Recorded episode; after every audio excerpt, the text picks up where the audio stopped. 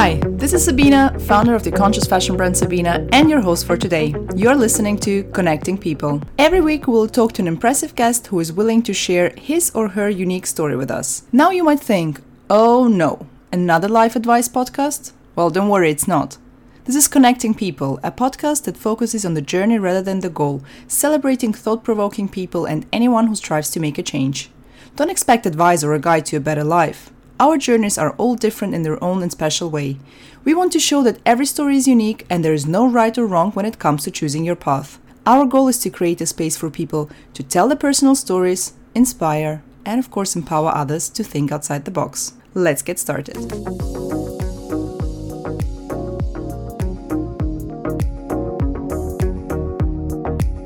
For this episode of Connecting People, I talked to Sophie Rist, the founder of the sustainable lifestyle brand Agnes London. Before starting her own business, Sophie was working as a fashion designer focusing on sportswear. Over time, she started feeling like her career didn't match up to her personal values, so she decided to tackle that issue and started Agnes London back in 2018. Sophie created her label with the aim to educate and inspire people to put the planet first in their everyday actions. Since the very beginning, all products have been designed, tried, tested, and manufactured by Sophie herself. I talked to Sophie about starting a business as a creative without a business background, about being an extroverted introvert, and what it's like to be a one woman show. Let's get started. Hello and welcome, Sophie. Thank you. Thank you so much for joining us and for giving us your valuable time. I really appreciate it. You are welcome. I'm very excited to be on your podcast. I've been listening to it a lot recently. As our podcast is called Connecting People, it's all about uh, bringing stories, exciting stories out there, sharing them with our audience, inspire them, hopefully, and also bringing people closer together, just connecting them by showing that there is no such thing as a perfect path. Mm-hmm. And all of the journeys, they're just very unique and different. Um, before we dig into your journey and, and uh, try to get bits and bobs of what you have done so far, can you please tell us what you do for work today? So, what's your job? Yep, so today I run my own business called Agnes London. I started Agnes London back in 2018 and last year I went full time running it. So now I do it's it's just me at the moment. So I do every job right down from the intern to the founder and everything in between. And at the moment, I make all my products myself. So it's a strong one woman operation. Yeah, it's a it's a one woman team. yeah, amazing. Well, that's that's very exciting. I mm-hmm. think I think there's something beautiful and magical about being your own boss and being your own intern. Yeah, yeah, yeah, exactly. I don't know if I was to hire, so I don't know yet if I hire someone which bits I'm willing to give up. yeah, it's, it's a tricky one. Probably all of us, or most of us, we kind of have dreams as kids um, of who we want to become or how we want our adult life to look like. Who did you want to be when you were a teenager? How, how were your teenage times? So my teenage times were good. Um, I'm an oldest child, so I'm I think I'm quite well beha- I was quite well behaved. And the boss. Yeah yeah definitely. There's a seven year age gap between me and my brother so definitely. Yeah. Um but yeah I grew up in East Sussex which is just about an hour outside of London really nice part of the country um, but it is the countryside and it was the kind of place where like one bus an hour would go past and take you to mm-hmm. one place and it was like a 20 minute walk. So it was it was quite rural um, and ever since i was about like 14 15 maybe even younger i've wanted to be a fashion designer. I was always really creative. I loved art and i loved drawing and so that kind of dictated my path through school and university. So I studied art, studied textiles. They were the subjects that I really enjoyed doing and I put a lot of work into. Mm-hmm. I had it all planned out. I was going to go to Central St Martin's. Um, I was going to study in London, and then you know I was going to have like my graduate show at London Fashion Week, like the kind of the dream so you did actually plan everything out. Mm-hmm. did you have like a bucket list of saying i'm 15 now. I decided i want to be a fashion designer so now let's uh, get that bucket list done and just work through it. Yeah so it was like you know now i need to get this grade in this subject to get to here and you know then i'm going to need to have like a really good portfolio at the end of school. Um, so i had really researched it and i even like in my summer holidays i did pattern cutting courses. I did a short course at central st martin's. Mm-hmm. um, so i was doing like extracurricular things that I thought would help as well. Mm-hmm. Obviously, that didn't happen. I um, went along for the, I was going to say audition then, but it's not an audition. The It does feel like an audition when you apply for university. yeah. So yeah, there was. I tracked off to um, St Martin's. I didn't get in, um, which in hindsight I think was definitely for the best. I think London would have been too close to home to go to university, so I ended up going to Birmingham and studied fashion design at um, Birmingham City University. So I did a sandwich year where you have a placement year in between, because obviously, what's going to help you get jobs? More experience. More free, not paid experience. Yeah, although spoiler, there's not actually that many jobs um, when you come out of doing a fashion design degree. Yes, uh, having a degree doesn't mean anything. No. Quite a lot of times. Yeah. No, it doesn't. I did my placement year, and when I was on my placement year, I was working for a London Fashion Week designer. Um, a very small little studio. There were eight of us. Uh, two people were employees, and the rest of us were interns. Mm-hmm. I was doing a lot of the machine work, sewing a lot of the samples for the catwalk, mm-hmm. and it was, you know, in the run up to Fashion Week, it was quite intensive. It was like 8 a.m. starts. You know, some mornings we finished at like 4 a.m. Yeah, and I was always like, like I really enjoyed doing it. And when we had the show and stuff, I was like, wow, that was so worth it. the adrenaline Um, kicks in yeah. and you're just driving on it. Yeah. But I couldn't help but thinking, like, if we were a bit more prepared, like, we could have had this done by now. Like, why are we what is the reason for, Yeah. for having to work until 4 exactly? It's, it's a good point. Yeah, like just because that's what you think the fashion industry is, like, doesn't you know, doesn't mean that that's what you have to do. I know it's a very unpopular opinion, but uh, I think it's, it's there's something really wrong with this industry of uh, how we treat interns, Mm-hmm. of how we don't pay interns, and how we make them work crazy hours. I have to admit, sometimes I have to work late as well. Yeah. But this is my choice. I mean. Yeah. I'm the founder. It's up to me. I tell myself yes or no, but I can't force other people to do that. No, and That's crazy. I know once I think it was like it was like okay, we're working Saturdays now up until Fashion Week, and it's. I mean, I was quite lucky because I had family and I had family friends in London, so it didn't cost me um, that much Mm-hmm. to as you know I wasn't having to pay rent. But I was still going to Pret like four times a day to Yeah. to get coffees and Yeah. things to um, like fuel me through. Um, and especially uh, going to university in Birmingham really made me realise that that kind of alienated a lot of other people from other parts of the country that couldn't afford to pack up and come and live in London for a year Makes unpaid. it very exclusive. Yeah. Yeah, Yeah, it really does. Especially with fashion design as well. You spend so much because you spend so much on materials. I was at my mum and dad's the other week and I was clearing out my bedroom and I was like, I have, um, you know, like three projects a year for three years. You make a final outcome and everything.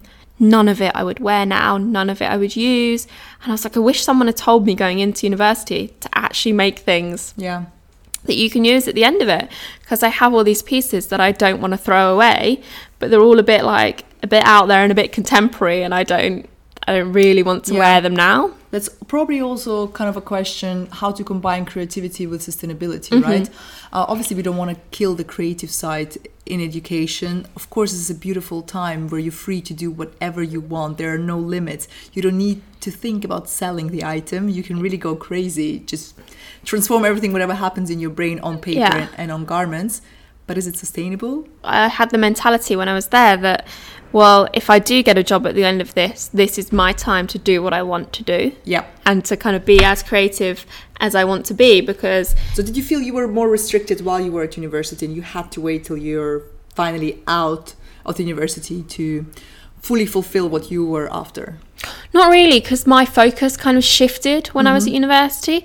So while I was on my sandwich year and we were working in the run up to Fashion Week, I was like, I don't really want to do ready to wear runway anymore. I don't, um, you know, that buzz from showing your collection on the catwalk is amazing, but Yeah. it's a 10 minute show or however What, long. what's the value of it? Exactly, exactly. And obviously, that buzz is incredible, but you can create that in other ways. I was also getting quite interested in health and well-being, and mm-hmm. um, I had just started doing my level three personal training qualification. Mm-hmm. So I was like, I think I would prefer to go down the sportswear route. Yeah. And my university is one of the universities that showed at Graduate Fashion Week. Mm-hmm. So I went back and I started third year and I was like, yep, for my final collection, I want to do sportswear.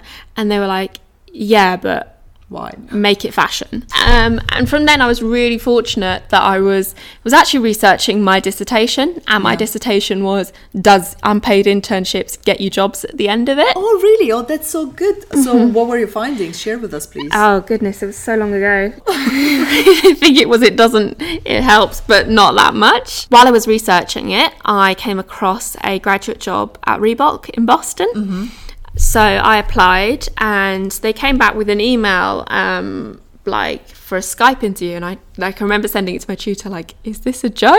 Like I just I just applied on a whim. I didn't put a lot of effort into it, and I had the Skype interview. They offered me the job, and so a month after I graduated.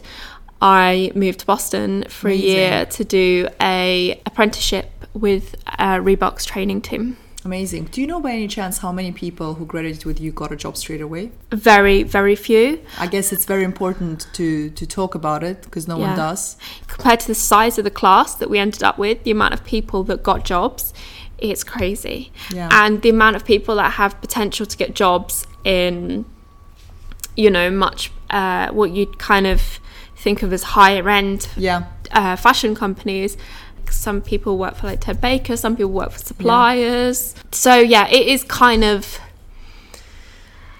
It's not a guarantee. To go to university doesn't mean you'll no, get a job. exactly. Yeah. There's Yeah. you know, it's not that dream that you get scouted during graduate fashion week and you sell your Yeah. collection and It does happen, but to like one person out of 150, Exactly. if Exactly. maybe even less. And I think it's important to have that reality check in here because I speak to so many people and they were like, oh my God, it must have been so easy for you because you went to UL and you probably got out and then people were throwing sponsorships and everything at you and encouraging you to start your own company. I'm like, I don't remember that happening. Who said that? So it's, it's important for the reality check just Yeah. because you went to university or, you know, there, there's no guarantee that you'll end up getting a job. And also nowadays you get so many influencers, so many people with marketing backgrounds Mm-hmm. or business backgrounds that start up um, fashion brands or clothing brands that do so much better than designers that start them up. Yeah. Why do you think is that? Because I think that you can easily find a creative person, Mm-hmm. but for a creative person to maybe find someone that's got the business strategy Or understand the or business understand? Mm-hmm. business strategy themselves is so much harder. And uh, as creative people, we put so much passion into what we're doing that maybe we don't see the blind spots as, as easily as other people do. Um, and I mean. I mean, nowadays, if you have a large following on social media, you can launch your own T-shirt brand, and You can probably launch pretty much everything. I- Exactly. I, don't think it just limits itself to fashion. Um, I guess we are living in a time where having a following and being present on social media and with it having a huge community gives you a lot of possibilities. Mm. yeah, because you can hire talent, Yeah. and if you put your name to it, then you have your market already. Yeah. Um, Is this a recommendation to everyone to become influencers? yeah don't go to no i mean Don't go to I. I loved my degree Yeah. um but So there were good sides to it. yeah yeah there's yeah. definitely good sides to it um but yeah there is that i think at the moment things have shifted slightly Yeah. um in that respect What do you think? Would it have made a difference if you didn't go to university? I don't know. I don't. Obviously, it's it's hard to tell how different things could have been. Yeah, it's Um, al- it was difficult to have this if questions. but- Yeah, I wouldn't have got my role at Reebok had I not gone to university, and I probably wouldn't have got the role I had afterwards. I probably could have done what I'm doing now. Um, there were definitely skills I picked up at university.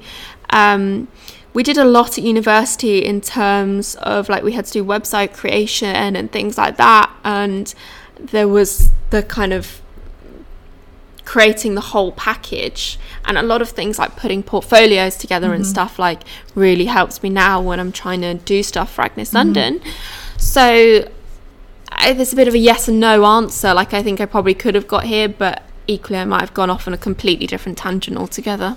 Do you feel like university helped you to build your network? Do you know what? That's something I've got really better at is building a network. Mm-hmm. I I knew going into university that networking was important and I definitely didn't make the most of it. And especially when you're at university and you're studying fashion, it's competitive. You're stressed Yeah. because you're in the workshop from 7 a.m. Yeah. till, you know, when the building also, do you consider yourself being an introvert? yes and no. Like I'm quite introverted when you first meet me, and then if I decide that you're someone that I not sounds really bad, but like not is worth my time, but um, She said it, it's no, it's not like that. It's I just I just suss people out first. I think Yeah. before I really start to. But having said that, I do host a podcast and I do host panel events, Mm-hmm. and so I'm obviously not that introverted if I can do that, or I can kind of I put think- myself out there for those, and think then Mm. you can. I think I think there is there is something because I consider myself being uh, a hidden introvert, and, and Yeah. whenever I say that, people just look at me with shocked eyes, calling me a liar, saying, "No, you're you're so extroverted." But for me, it's more about the purpose. If there's a purpose for me to be extroverted in that moment, then I am, Mm. and I still feel the most comfortable around people that I know really well. yeah, Yeah. So there is, and I think as an introvert, you can still do podcasts. You can you can go on panels. You can organize panels.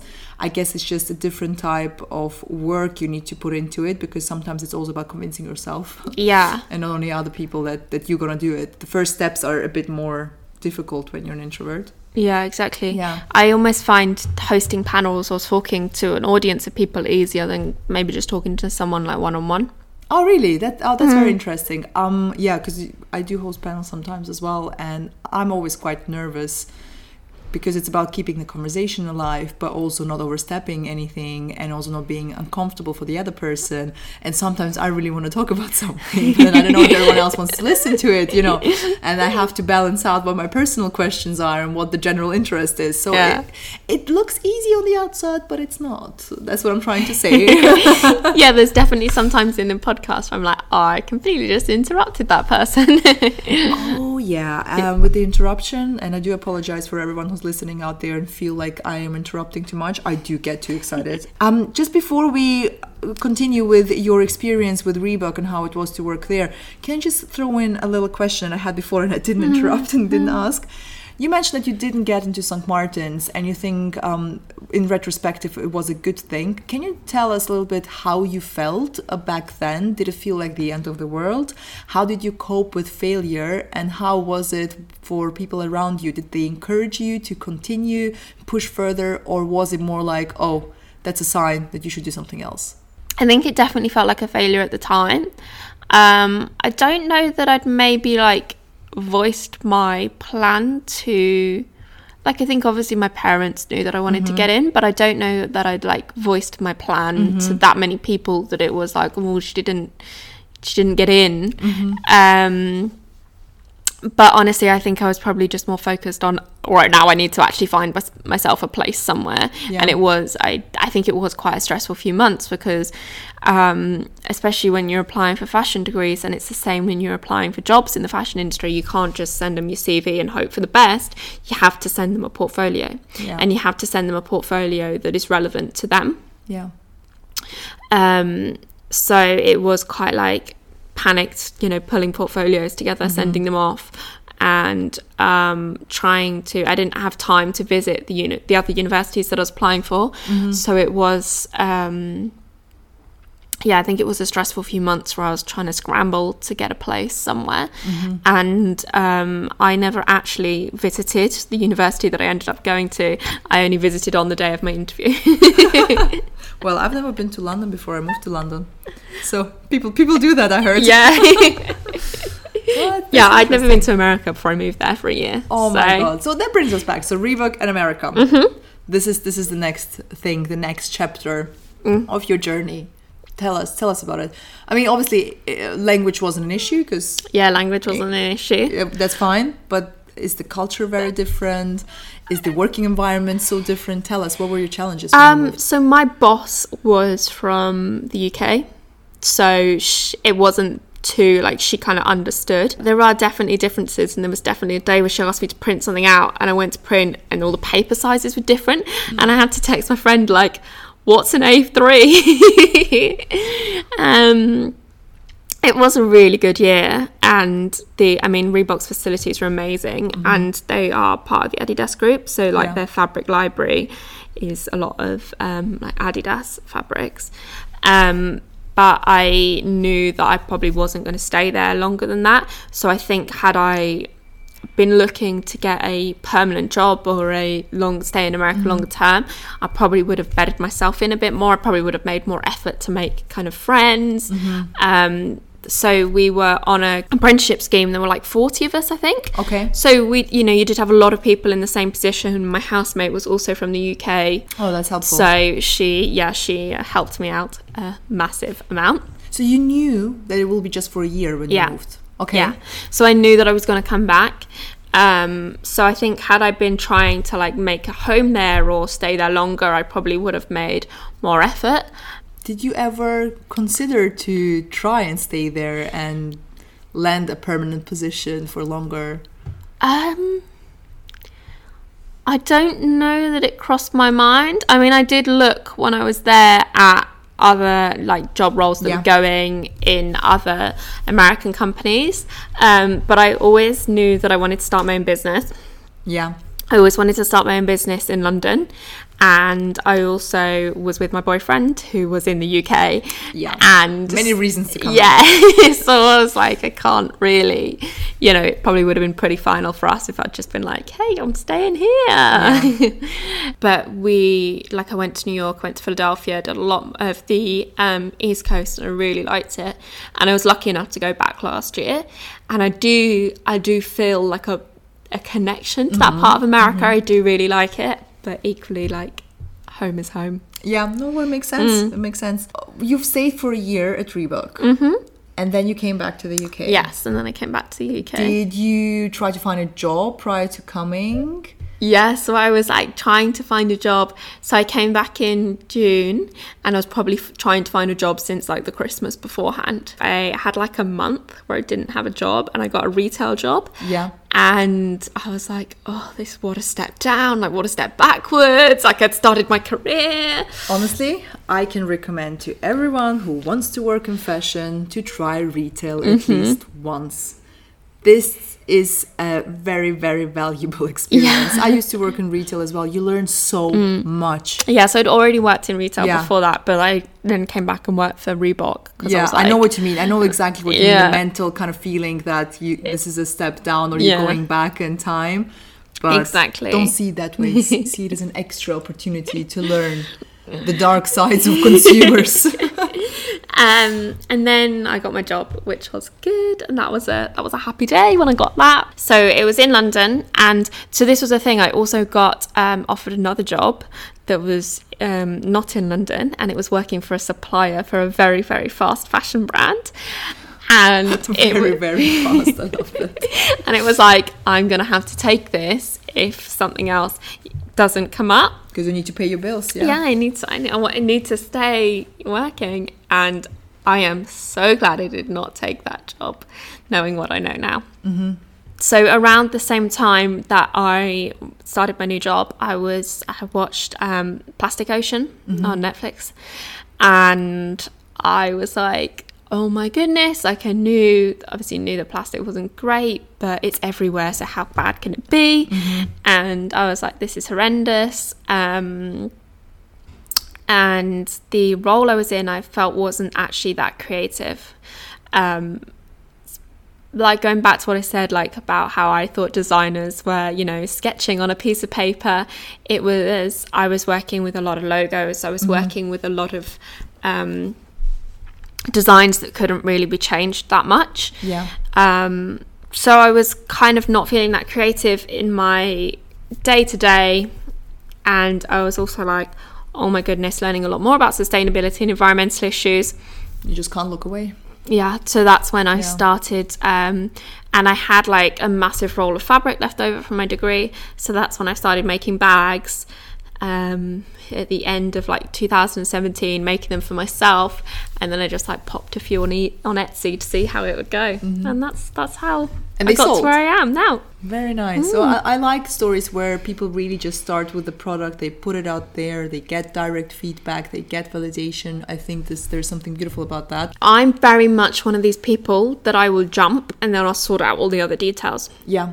So originally it had like a couple of different names. I didn't have a logo. I didn't have packaging. Mm-hmm. All that stuff has evolved in the meantime. Because you had to deal with it, you had to come up with it Exactly. Yeah. exactly. And obviously it was a bit of a slow burner, so it wasn't like it was like I have to have everything figured out straight away. You know, I had the time to figure it out. You mentioned before that you're a one woman operation, Mm-hmm. but do you have any mentors or any kind of like supporters behind you who you value? Uh, how, in general, do you feel is important to have a mentor or someone who gives you the push when you need it? I think about this a lot because a lot of people say to you, like, get a mentor. Um, what I do have is a really good group of friends around me who will give me honest, Like a support um, group, a sp- support group, yeah. Yeah. And I bug them all the time with, what do you think of this? Shall I do Mm-hmm. this? Um, that, that's very rare. That's amazing. yeah.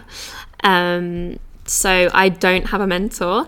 So obviously, you um, changed careers to align them with your personal values, to push the agenda on sustainability. Do you feel like you had to give something up in order to achieve your dream? Salary?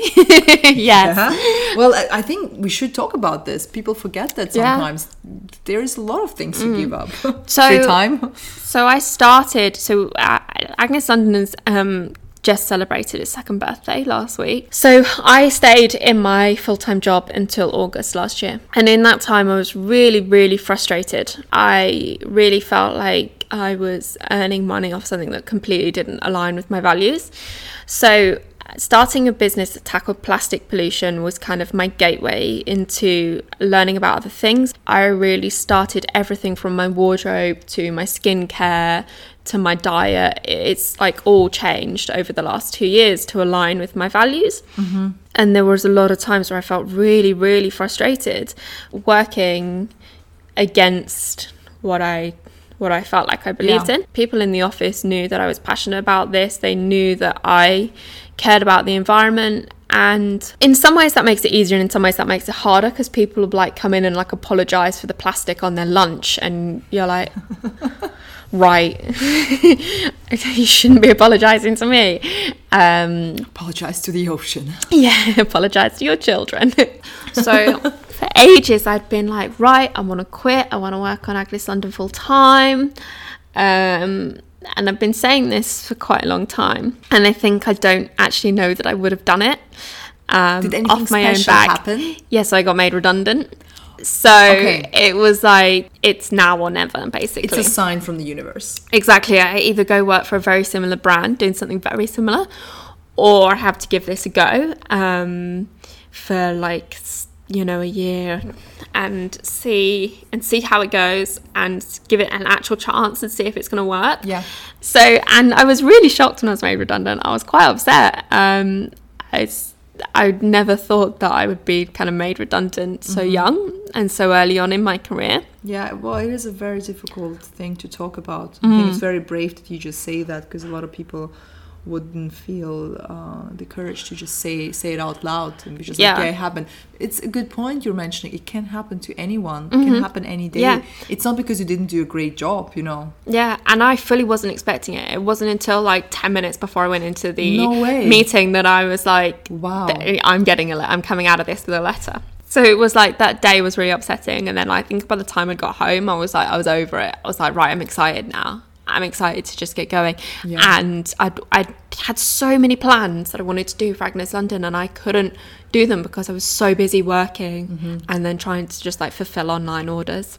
So you shared quite a few kind of milestones. But what do you think are your three milestones? if you would and they don't have to be job related, right? They can be personal milestones as well. Yeah, I mean, I'm still quite young. My business is still really young, so I hope, I very much hope that there is still a lot of milestones ahead of us. Um, definitely getting to go to America was a massive milestone. Um, always knew that I wanted to work abroad, and I think if it didn't happen when it did, I don't think I would. It wouldn't have maybe happened. Yeah. Um, so that was definitely a massive milestone, and it it was great that it worked out how it did. And then milestone number two is probably going full time. You know, when I started the business, I didn't really know if it was going to be a business, if it was just going to be something I did. So the fact that I stuck with it and it's actually turned into my full time job is definitely a big milestone. It is a huge milestone. Yeah. Yeah. So, and then I'm going to say milestone number three is hopefully pending. it's in the future somewhere. Well, yeah, that's that's I love that. That's by the rules. That's fine. um, so, what do you think is the skill of the future? So I don't know that this is necessarily a skill, but I think in the future and future generations and companies, I think we're all going to be, have to be much more aware of how our role impacts planet and people. We can't just be chasing profit all the time. Um, so I think that roles still can exist. Like I think there is there is a, still a space for retail in the future. There's still a space for marketing. There's still a space for fashion designers, but they just can't carry on how they currently are. So this, I guess, the skill would be to adapt and to um, actually be conscious of the impact your actions are having. And you know that some of that is going to have to come from higher up. The companies are going to have to allow their employees to come up with the solutions and um, execute them themselves rather than just being like this is how we've always done things. This is how we're car- going to carry on. We have like a climate emergency on our hands. Things cannot carry on as they are. Um, so we have to be willing to adapt and change. And that doesn't mean getting rid of absolutely everything that we know. It just means that it has to it has to change to fit into the the new way of living and the new world that you know the what the future is going to look like And that's not a question I ask everyone, which I specifically will ask you because you're such an environmental warrior. uh, what are do you think? Can you can you recommend some things, kind of like some quick fixes? I know there are no quick fixes, but maybe Yeah. for people out there, just something to tackle and change now. Because I feel for so many people, they want to do a better job. They try hard. Consumers want to change something in their behavior, but they don't know where to start. Any kind of tips of where to start? first of all, be really conscious of every action you make. And that doesn't mean stopping straight away, but just being aware of your Thinking about- thinking, yeah, mhm. thinking, thinking who your money is going to support. You know, we vote with our wallets. Um, maybe for a month or so, like every time you go out about your daily life, think about the action you've just done and think about how you could maybe do it differently next time. So each day we are, in theory, each day we're all making small changes. It's it's really like look at your own life and the things that you're like, okay, today I can make that swap. That's an easy swap for me. You know, there's um, some swap that's easy for me might be quite hard for you. Yeah. So it's quite it's quite individual. Um, just probably check whatever is easy for you to yeah whatever's and easy for you Yeah. and it might not be that um you know there's there's things that we know that like flying um not flying yeah. meat um fast fashion fast fashion there's massive um contributors to climate change but maybe it's just that today you switch your energy supplier mm-hmm. to a greener energy supplier trying to be more conscious, more mindful, and implement those changes and build them up over time. And then you'll look back over like a two year span and be like, oh my goodness, I can't believe I did this 2 years mm-hmm. ago. And you'll, you'll know, you'll see how far you've come. And it's not been like a massive overnight upheaval. Well thank you thank you very much for sharing that and the very last question and that mm-hmm. is one of my favorites we started with your teenage times so i'd like to finish with teenage times we're going back in time oh. advice Oh. to your younger self Oh, it's going to be such a generic one. It's just going to be like it's just going to work out. All the things that you were like, well, that didn't go to plan, like they happen for a reason. You know, you just have to deal with whatever you can plan for the next few months, the next year, and you can deal with stuff that comes up. Mm-hmm. But if you have a plan, you're kind of just setting yourself up for disappointment. so, so yeah, nothing, nothing goes to plan, and it does work out. so you're taking away that bucket list from Yeah. 15 year old sophie yeah. saying you're not allowed to look at it you're not allowed to write it exactly. But obviously, that. when you are at that age, you do kind of have to have a plan. I remember i had i had plans when i was five i'm not even Yeah. joking Yeah, well, I think I was like that as well. And I think as I've got older, I've kind of let go of that idea some more. plans. i'm still not there But I but if you, them. I mean, you can go to university at any time and you can retrain Yes. at any time during your life. Um, which is happening more and more. I think Exactly. the switch in careers, and that's what I like about this podcast as well. It just shows, it just encourages people to uh, think multi-layered. Just to see that it's not only this one thing you have to push through your whole life. If you realize something's not for you, there are options. Mm, Yeah, Yeah. you don't have to stick to it forever. definitely, Well- definitely. Well, can thank you very much. That was incredible. Thank you for having me on. Oh, thank you for sharing your story. Um, really, really enjoyed it. thank, you, you, Sophie. Thank you. Thank you very much for listening to this episode of Connecting People. We hope you enjoyed it. If you would like to find out more about our guests, simply check out the show notes or visit our website sabinna.com. That's S A B I N N A.com. This is a weekly podcast and a new episode is released every Sunday, so make sure you join us again.